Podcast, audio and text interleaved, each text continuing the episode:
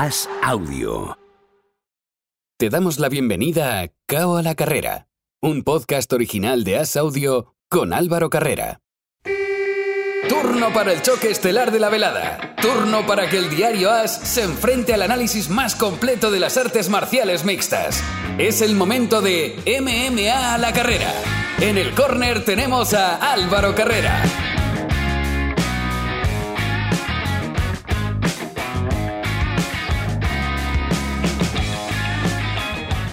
Nos metemos a la jaula. Bienvenido, bienvenida si te acabas de incorporar a MMA la carrera, el segundo de los tres bloques que está compuesto KO a la carrera.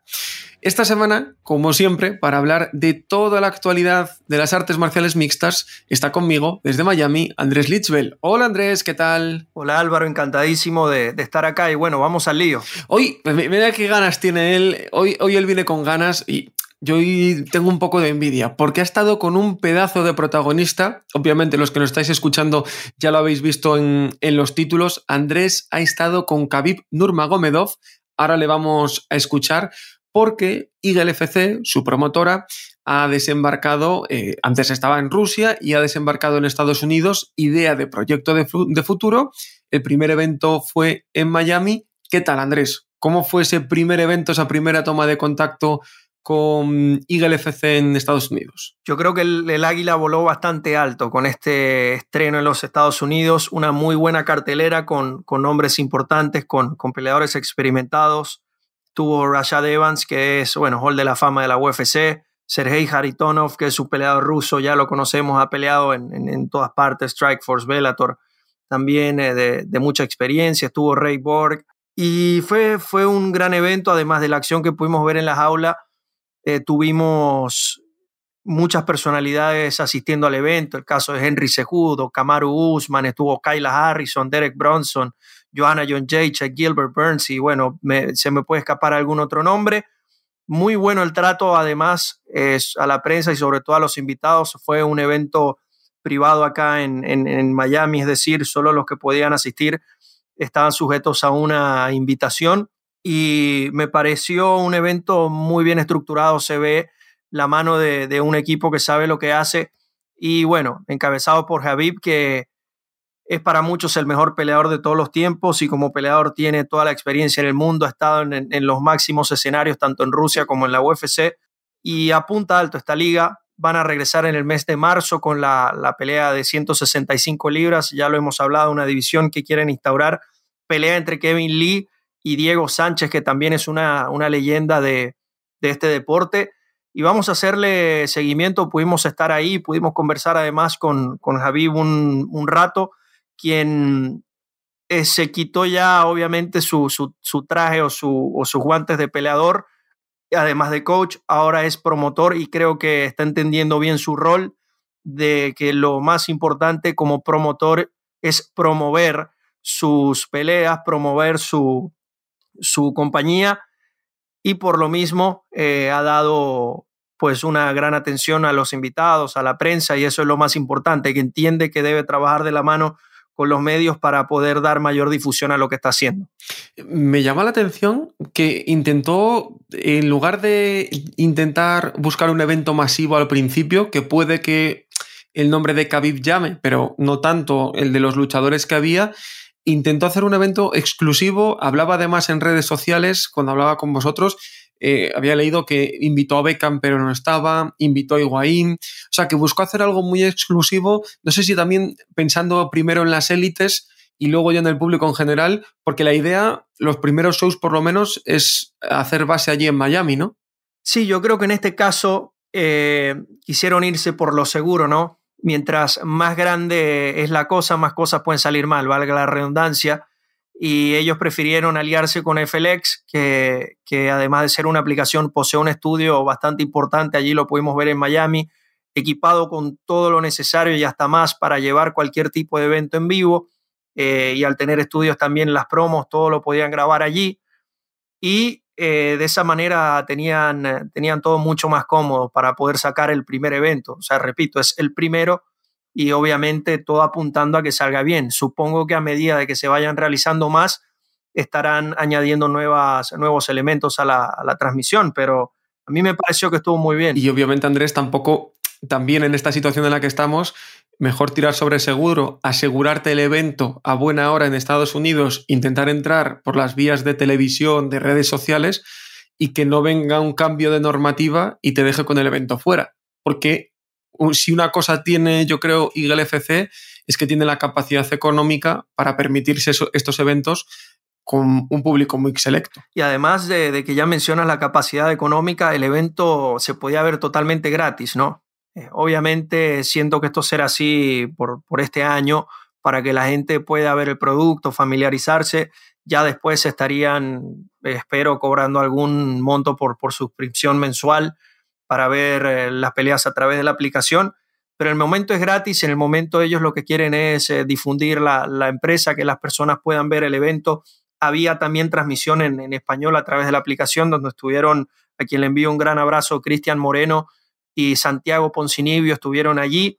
Entonces también me pareció bastante curioso esto, porque eh, si bien la mayoría de los eventos se han hecho en Rusia y ahora están viniendo a los Estados Unidos, nos da a pensar de que solo se iban a, concentrar ¿no? en la transmisión en ruso y en inglés, pero también eh, tomaron la atención con el español, Sabemos que Horacio Gutiérrez, peleador mexicano, estaría en la próxima cartelera del mes de marzo.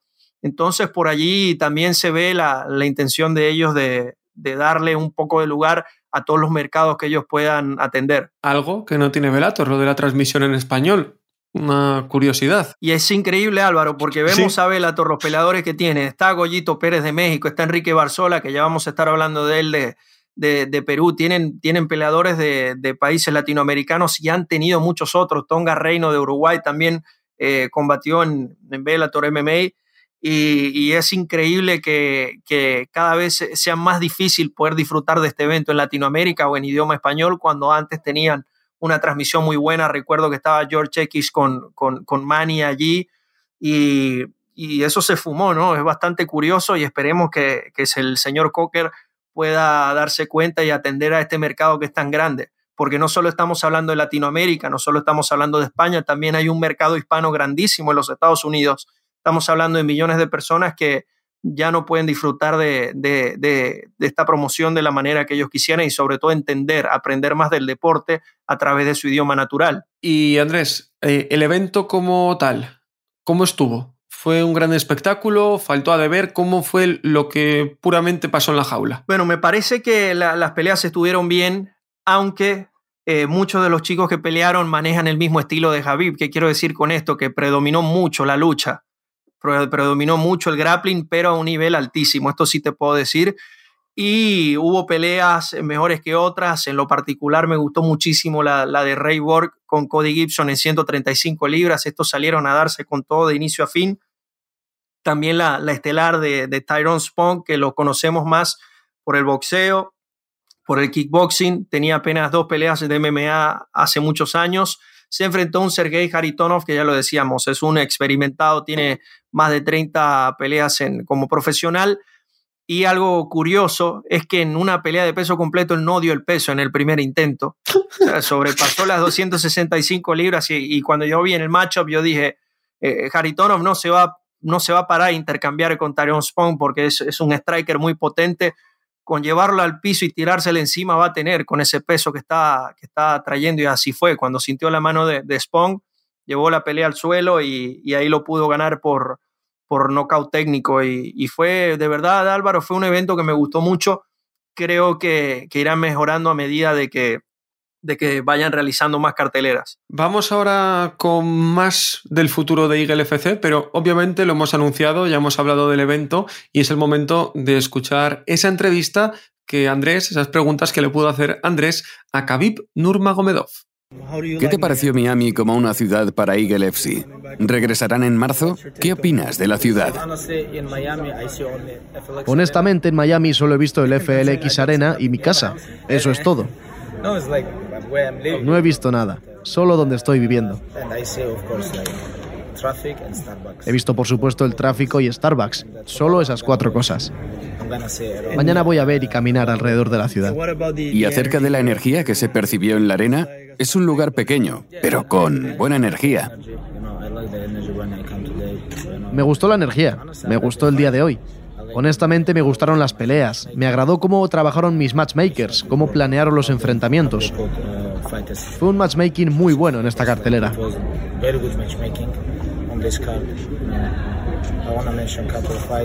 Quiero mencionar algunas peleas. Me gustó Raymond contra Anthony Njokwani, Rayborg y Cody Gibson. Y por supuesto el evento estelar. Rashad Evans me impresionó. Tiene alrededor de 44 años. Mucha gente pensaba que iba a perder, pero dominó a un joven peleador. Sí, quería preguntarte sobre Rashad Evans. Regresó de cinco derrotas, mostró un nuevo plan de juego, que ejecutó básicamente luchando muy bien. ¿Cuál es tu impresión de su pelea? Creo que debemos darle una oportunidad más. Quizá le demos un contrato de cuatro peleas. Hablaré con su equipo, no sé cuáles son sus planes. La próxima semana mi equipo se pondrá en contacto con el suyo y hablarán sobre un acuerdo de cuatro peleas. Realmente quiero que se quede con nosotros. Es muy buen peleador para nosotros, es grande para los medios, pertenece al Salón de la Fama del UFC, ex campeón semicompleto del UFC y se encuentra en gran forma. Súper cercano, lo, notaba yo con la prensa, Andrés. Sí, atendió muy bien a la prensa, ya, ya lo recalcaba, que ahora se ha puesto el traje de promotor y, debe trabajar de la mano con los medios para poder dar mayor difusión a su, a su compañía. Eh, fue un Khabib bastante amable con todos, inclusive se extendió un poco más del, del permiso que le dieron para conversar con la prensa y eso habla muy bien de él. Y antes del evento hubo rueda de prensa oficial y en ella en la que también estuviste, dijo o dejó caer que él está abierto a trabajar con cualquier empresa, que podría tener asociación con cualquier empresa. Es muy interesante cómo está cambiando el negocio, porque obviamente este presidente, que es Khabib, llama la atención, pero está enfocando el negocio por un, por un lado que no se había enfocado antes, y no sé cómo, cómo se está viendo eso en Estados Unidos, porque a mí por lo menos me parece muy interesante que Eagle FC pueda hacer eventos conjuntos con Bellator, con One Championship o con muchas otras empresas que pueden que incluso cambiar la concepción que tenemos ahora mismo del deporte, de estás en una empresa, eso es cerrado, no te mueves de ella. Yo creo que está siendo muy bien asesorado Habib y con el, con el aspecto de poder trabajar de la mano con otras promociones, creo que es un ganar-ganar porque al enviar o recibir peleadores, una de las dos promociones también estaría ahorrándose muchos gastos de producción, gastos operativos, y creo que por allí va la cosa. También el hecho de poder exhibir los peleadores, y al final es un intercambio donde todos terminan siendo beneficiados. Eh, obviamente la única empresa que no, no, hace este tipo de cosas es, la UFC, porque ellos intentan mantener la reputación de que son la, la compañía número uno o de que están por encima de todos, pero yo no lo veo así en cuanto a lo deportivo eh, ya has mencionado dos empresas importantes. One Championship me parece que tiene los mejores peleadores del mundo. Bellator también tiene algunos de ellos. Y creo que de esta forma, si se logra llegar a un consenso de que puedan compartir, como ya lo hemos visto antes, hemos visto los campeones de Bellator yendo a competir a Rising, cosas de este tipo. Si Javier está abierto a eso, me parece bastante bien. Sin embargo, recuerdo unas semanas atrás, Dana White decía que Javi a aprender por las malas lo difícil que es ser un promotor, ¿no? Y, obviamente Javi también en declaraciones ha dicho que UFC y Bellator deben tener cuidado porque no tratan bien a los peleadores y porque él está allí y quiere buscar a los mejores peleadores del mundo, es decir, que está a la casa de llevarse cualquier talento que quede libre.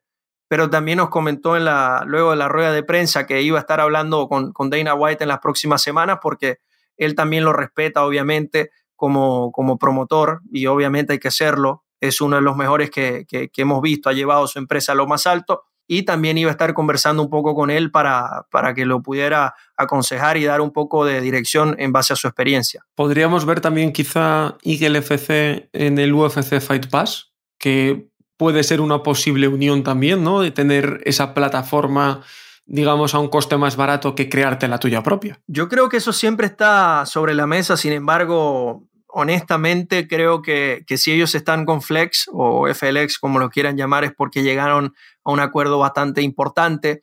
Y en, en, UFC Fight Pass eh, vemos una, gran cantidad de eventos que están allí. No creo en lo personal de que puedan ofrecerles una suma interesante por, los derechos de, de transmisión, pero bueno, todo, todo puede pasar.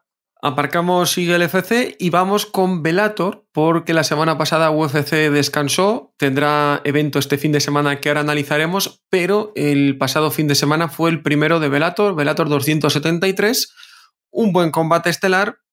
El resto, pues bueno, tuvo un poquito de todo. En el combate estelar, lo hablábamos la semana pasada, Andrés, Ryan Bader que se la jugaba, estaba en el alambre, necesitaba ganar para que no se le diese su carrera por, finalizada, que no, que no se acabase con un legado tan importante así de, golpe y porrazo.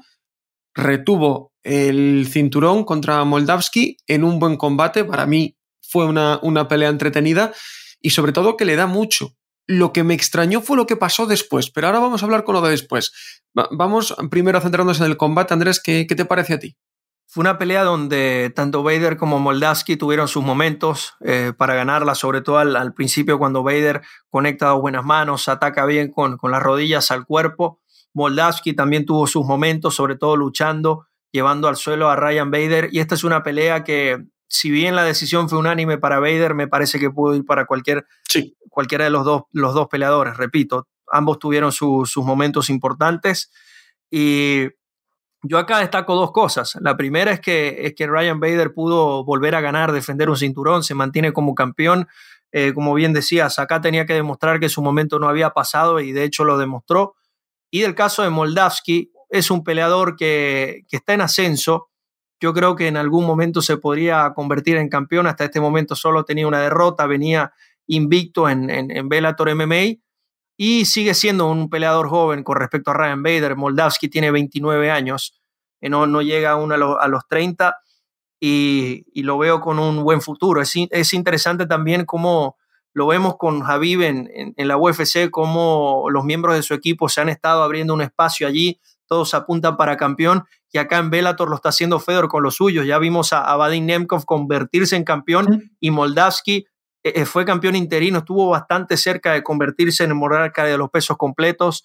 Entonces es un dato no menor lo que está haciendo Fedor en esta compañía. Es muy, muy interesante porque además del estar, es, lo que tú dices, uno en cada compañía, pero están sacando talento a, raudales y yo creo que Moldavski será campeón. Tarde o temprano lo, lo acabará tiene siendo. Todo. A mí lo que me sorprendió, Andrés, fue que de golpe y porrazo ya estuviese allí Congo y ya anunciasen para mayo una velada. Eh, ¿Sabemos ese pique que hay entre UFC y Velator por Francia y por Rusia? ¿no? Que las dos empresas querían ser primeros, quieren establecerse allí, hacerse fuertes. Y Velator no ha dudado de decir: si tengo una posibilidad, meto allí a Vader. La verdad, poder ver a Ryan Vader en directo en Francia es una cosa tremenda para, para el público francés. Pero me sorprendió que tan pronto eh, ya le vuelvan a poner con una pelea, eso sí, que se había quedado a medias. Hay que recordar que se enfrentaron hace unos años eh, la primera defensa de Vader después de ganar a Fedor y el combate fue no contes por un piquete de ojo. Yo creo que indiferentemente de quién ganara, ya eso estaba estipulado. Quizás desde antes, cuando, cuando Vader y Moldavski firmaron el contrato de que, de que quien ganara esta pelea iba a enfrentarse posteriormente a, a Che Congo, eh, yo creo que, que, sí, cualquiera de los dos que ganara la pelea iba a hacer ese careo o, ya estaba estipulado que iba a enfrentarse a Che Congo en, en, París. Yo creo que ya Bellator estaba trabajando en esto por, por adelantado y, bien por ellos. Ahora lo que, lo que, lo que digo, eh, el momento perfecto para la UFC era en Gano contra Cyril Gann. Hacerlo en Francia hubiera sido explosivo, espectacular, pero Dana White lo respondió en la, en la conferencia de prensa y tiene toda la razón. Esto es un momento donde en el mundo es difícil tomar este tipo de decisiones y, y más allá de, de, lo que esté pasando en el momento, uno nunca puede calcular qué es lo que va a pasar después. Imagínense ustedes que, que hayan pautado este evento de Engano contra Cyril Gane y toda la cartelera y toda la operación que esto requiere para hacer un evento en París y que, y que de la noche a la mañana eh, surjan nuevas restricciones como ocurre en todos los países con respecto al COVID o cualquier tipo de, de situación y esto generaría grandes pérdidas para la empresa y para el fanático. Entonces, y no hay que olvidar esa es la, cuestión. Que si hubiese sido en fecha, en, Francia había fuertes restricciones que afectaron a eventos de boxeo, afectaron a muchos eventos, por tanto, eh, ser previsor le vino bien. Que no descarto que en verano pueda hacer Cyril Gann su próximo pelea en Francia. y podría ser una opción bastante viable. Pero por el momento, hombre, yo lo veo un riesgo bastante alto, sobre todo llevarte allí esa pelea. También veo riesgo bastante alto el de Velator, pero se supone que de aquí a mayo todo estará mejor. Exacto, se supone, pero en, el mundo que vivimos actualmente desde hace un tiempo para acá es, es, tan impredecible todo. Pero bueno, siempre esperando lo, lo mejor. Algo que, que, sí te digo, Álvaro, es que Scott Coker tiene mucha experiencia haciendo eventos en, en, en Europa, trabajando allá. Lo hemos visto no solo con Bellator, sino con Strikeforce. Lo hemos visto también hacer buenas alianzas con compañías europeas y esto creo que, que, lo tiene bien a su favor, que sabe muy bien cómo se maneja el entorno en esa parte del mundo y, tiene buena experiencia. Y del resto del evento de Velator, Andrés, que no sé si, si destacarías algo, porque más allá del estelar, bueno, hubo un buen combate coestelar entre Henderson y Mamedov. Eh, Corrales ganó a Lee en el estelar y Omasi sometió a, Willis. Eh, peleó, como decías antes, también Barzola, que, ganó por cabo en el tercer asalto. No sé cómo viste el, evento en general, porque era la primera del año y, también puede marcar mucho. Y sobre todo, era un día muy importante para dejarse ver y decirle a la gente aficionada a UFC, oye, que estoy aquí, también tengo mis eventos, porque estaban en sábado, porque era un sábado libre de, la UFC. Me parece que fue una buena cartelera. Eh, lo voy a dejar hasta allí. Y sí quiero destacar la, victoria de Enrique Barzola eh, sobre Darion Caldwell, que si bien venía en, racha de derrotas, es un ex campeón de la liga, es alguien bastante conocido y Barzola lo pudo detener eh, por, por nocaut técnico. Barzola, un peleador que tengo entendido, sí iba a seguir en la UFC, pero por temas de visado la UFC decidió dejarlo ir y Bellator afortunadamente puede tomar este talento que para mí todavía sigue vigente. Es muy bueno Enrique Barzola, recordemos ganó el, el TOF Latinoamérica también y es una gran adición para las 135 libras de, de Bellator MMA. Pues Bellator, ¿qué tardará en volver? Porque eh, lo hablábamos tú y yo también, Andrés, de decir, quizás mejor abarcar menos y poner eventos más potentes en Liza y hasta el próximo 19 de febrero no volverá Bellator y la siguiente sí que será seguida el 25 de febrero, ese 19 de febrero eh, estará el combate de Gracie contra Storley. Y hablamos ahora de UFC, no hubo como decíamos la semana pasada, este fin de semana sí que hay, el sábado, estelar, peso medio, el 6 contra el 7, Jack Hermanson contra Shane Strickland, un combate interesante que a mí me pinta a que va a ser largo, porque sí que Strickland tiene pegada, pero a mí me pinta de que vamos a ver una bonita guerra a 25 minutos. Estoy totalmente de acuerdo, eh, más tomando en cuenta de que Strickland yo lo veo como un peleador que, que aumenta en intensidad cuando va eh, transcurriendo la pelea, es decir, eh, cerrando los rounds y sobre todo en los asaltos más a partir del tercero en este caso, porque va a ser una, una pelea estelar, es donde él pisa más el, el acelerador, perdón entonces lo veo teniendo una pelea importante. Jack Hermanson, rankeado número 6, Strickland, rankeado número 7. El caso de Hermanson es, es interesante. ¿no? Empezó como luchador greco-romano, ha sido campeón nacional y creo que allí va a estar la clave para poder ganar, porque Strickland sabemos que, es un buen striker y, y, y, más allá de eso ataca con un volumen que no muchos peleadores pueden soportar. Este no, no, no deja de lanzar golpes. Y y Hermason viene de competir en, una batalla de grappling con Kimaev, donde cayó derrotado. Tiene 17 de 22 triunfos, llegaron por finalización, así que es un ratio bastante importante: 11 knockouts, 6 sumisiones.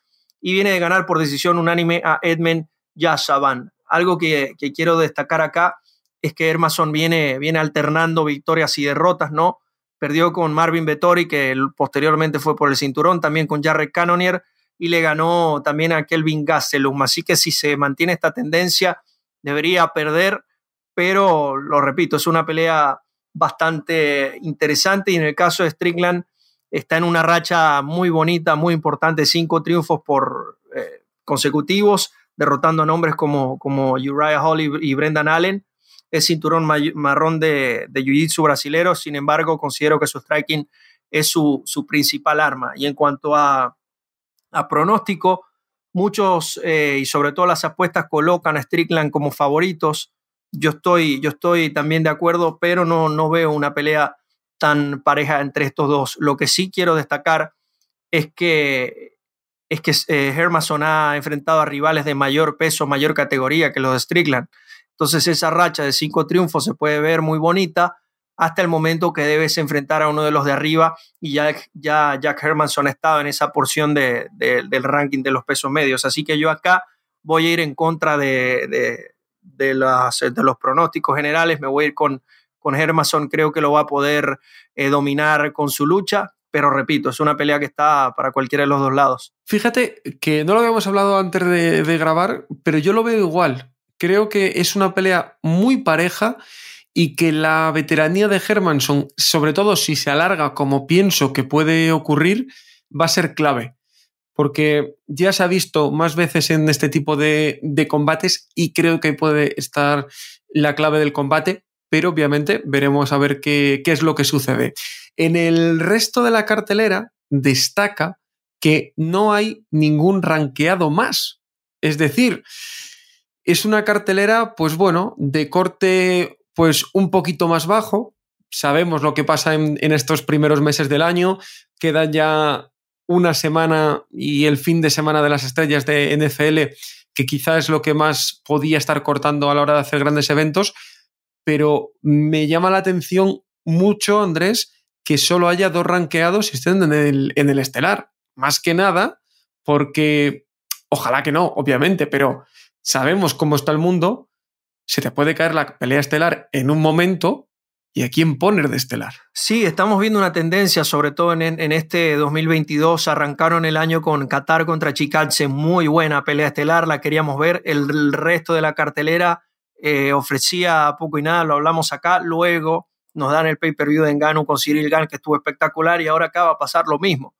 Hermason contra Strickland, una pelea que queremos ver, que, es una pelea importante, pero de resto en la cartelera eh, no, no veo mucho más que eso. Y ya la semana que viene estaría de Sanya contra Whitaker Dorsey, el UFC 271. Entonces, eh, creo que, esa es la apuesta de momento y estoy totalmente de acuerdo. El fútbol americano acapara todos los focos en esta parte del año acá en los Estados Unidos y, y siento que UFC no quiere tampoco gastar a su mejor talento en esta temporada.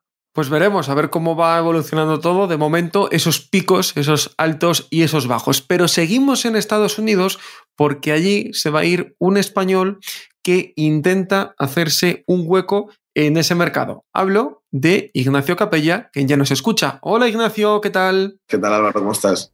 Casi tres años desde tu último combate. Se dice pronto. Eh, del 1 al 10, imagino que 11 ganas de volver, ¿no? Ganas de volver 13, 13, ya 13. Pero bueno, es que además con esto, entre lesiones, año de pandemia y año de visado, pues mira, he estado out, pero, pero out. Así que nada, con ganas de volver, de mostrar sobre todo demostrar eh, la, nueva, la nueva versión deportiva, ¿no? que he hecho, que, he tenido tiempo de cambiar, mejorar y, rehacerme 20 veces. Nos has hablado de, de, muchas cosas, vamos a ir poco a poco porque tenía yo ganas de charlar contigo y además tienes una gran oportunidad por delante, pero vamos poco a poco. 2019, tú eh, estabas peleando en, en, Combate Américas, después de ceder en la primera pelea llevas una racha increíble, se te empieza a colocar en muchos futuribles. Y en ese momento, ¿qué ocurre? Porque es marzo de 2019, luego ya como dices enlazas con la pandemia y otros problemas, pero ¿qué ocurre ahí? Bueno, eh, pensaba continuar en la liga Combate Américas, que ahora es Combate Global.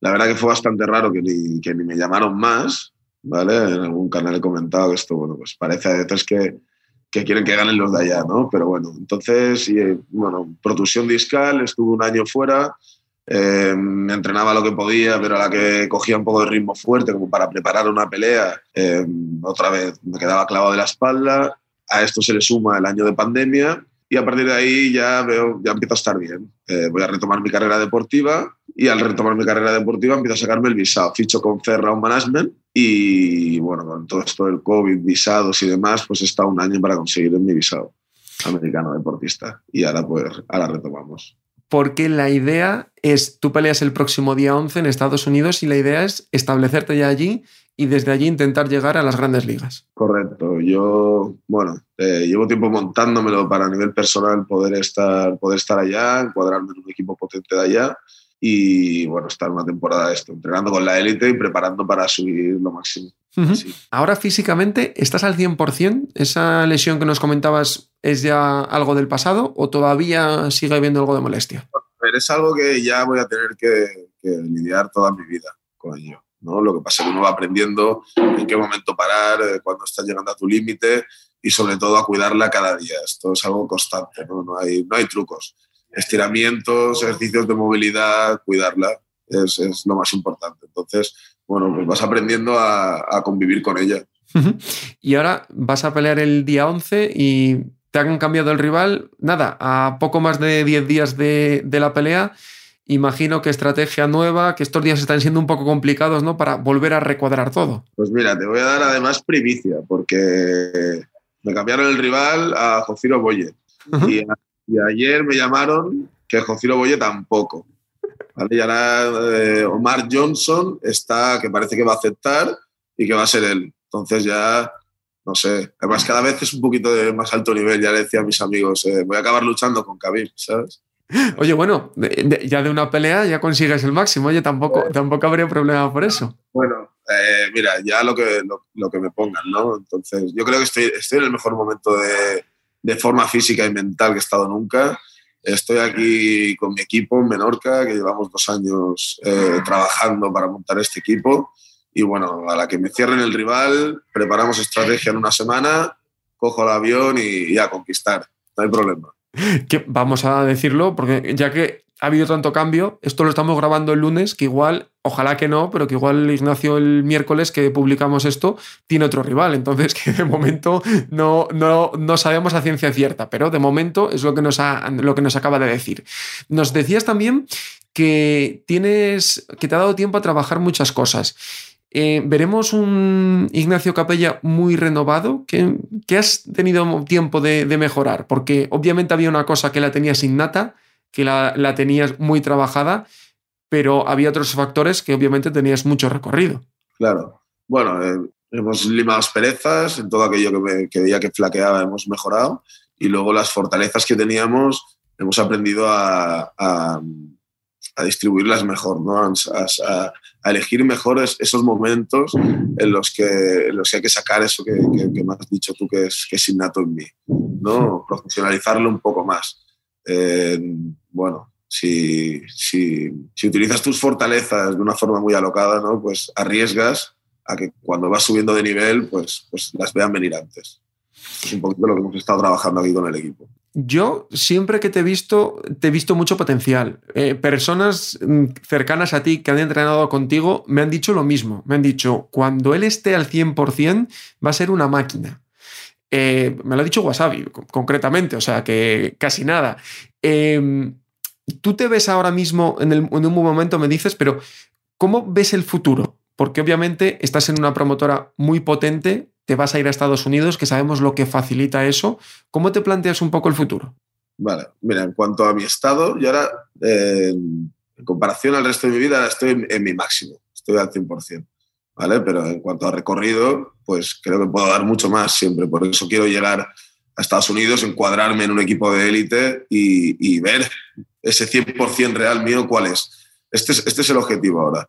Entonces, pues, pues bueno, estamos trabajando para ello. Eh, ahora tengo la oportunidad de ir ahí, presentarme al, al, al, ecosistema de lucha americano, que me conozcan allá y a partir de ahí mejorar y, y ver hasta dónde, hasta dónde podemos llegar a este sueño. Esta, esta es la idea. Eh, me dices una cosa muy importante, el ecosistema de lucha americano. ¿Qué crees que es lo que puede gustar más de ti en, en, esas ligas? Porque en España hay menos luchadores, pero en Estados Unidos si algo hay es, son luchadores, ¿no? Entonces, ¿qué crees claro. que puede gustar más de ti a, al público y a las empresas? Vale, a ver, es, esto es show business, esto es, está clarísimo, ¿no? es, son artes marciales. Entonces, yo tengo, pues, eh, por un lado, la, la, capacidad de hacer un show business dentro del ring, pues soy un luchador que va, va al impacto, va al encontronazo, es agresivo. Lo que sí que ya me he definido es no hacer un showbiz irrespetuoso fuera de, fuera de, de, la, de la jaula, ¿no? porque no va conmigo, eh, no, no tengo este perfil, tengo una empresa que se llama Siso Respect, entonces todo ese, ese show business lo vamos a dejar de lado y vamos a, a ser pues, guerreros duros eh, dentro, de, dentro de la jaula, pero elegantes también, ¿no? Entonces es un poquito el perfil que, que quiero dar allá, ¿no? Llegar ahí, un español que viene a entrenar, que viene a darlo todo y que viene a ser duro, duro dentro de, dentro de la jaula. Esto es un poco lo que, lo que voy a enseñar ahí. Que al final es donde se habla. Si tú llegas allí y empiezas a mostrar lo que tienes, el resto da, igual. Como me defino yo, pues es, es un luchador, es un guerrero, eh, lucharemos, pero dentro, dentro de la jaula, ¿no? Eh, el, el, rival que tenía antes pues se dedicó antes de la pelea a compartir imágenes mías que le habían etiquetado con, con cara de payaso, que habían puesto emojis de estos, bueno, chorradas. Entonces, pues eso no es el estilo que, que quiero mostrar yo ahí en, Estados Unidos, ¿no? pues llegar allá, ser, ser, fuerte, ser duro, ser elegante, pero no, no el show business de fuera de, de, de la cage, ¿no? Pues Ignacio, que vaya muy bien esa pelea del día 11 y también esta nueva etapa que abres en, tu carrera y en tu vida, porque estamos seguros de que si hay continuidad, seguro que las grandes oportunidades llegan. Muchas gracias. Muchas gracias a ti. Un saludo a todos los que nos estén escuchando.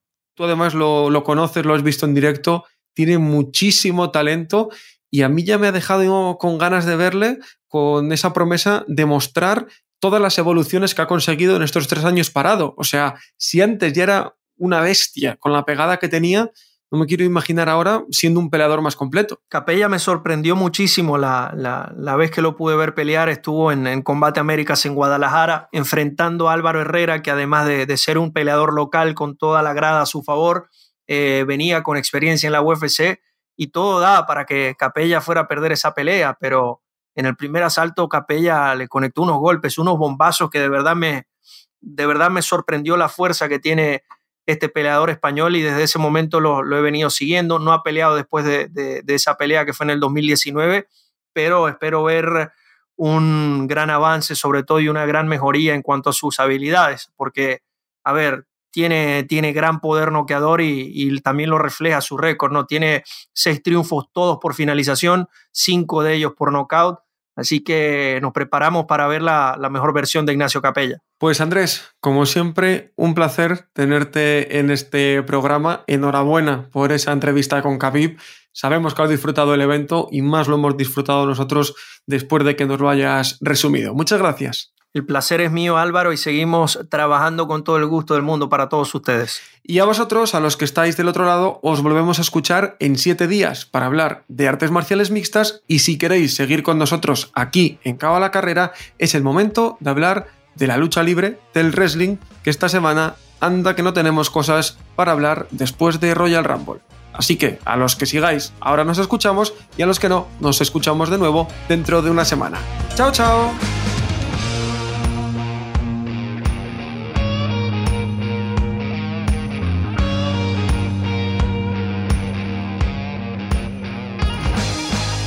Gracias por escuchar Cao a la Carrera, un podcast original de As Audio con la dirección de Álvaro Carrera, la producción de Javier Machicado y la realización de Vicente Zamora. Todos los miércoles en la sección de As Audio en as.com.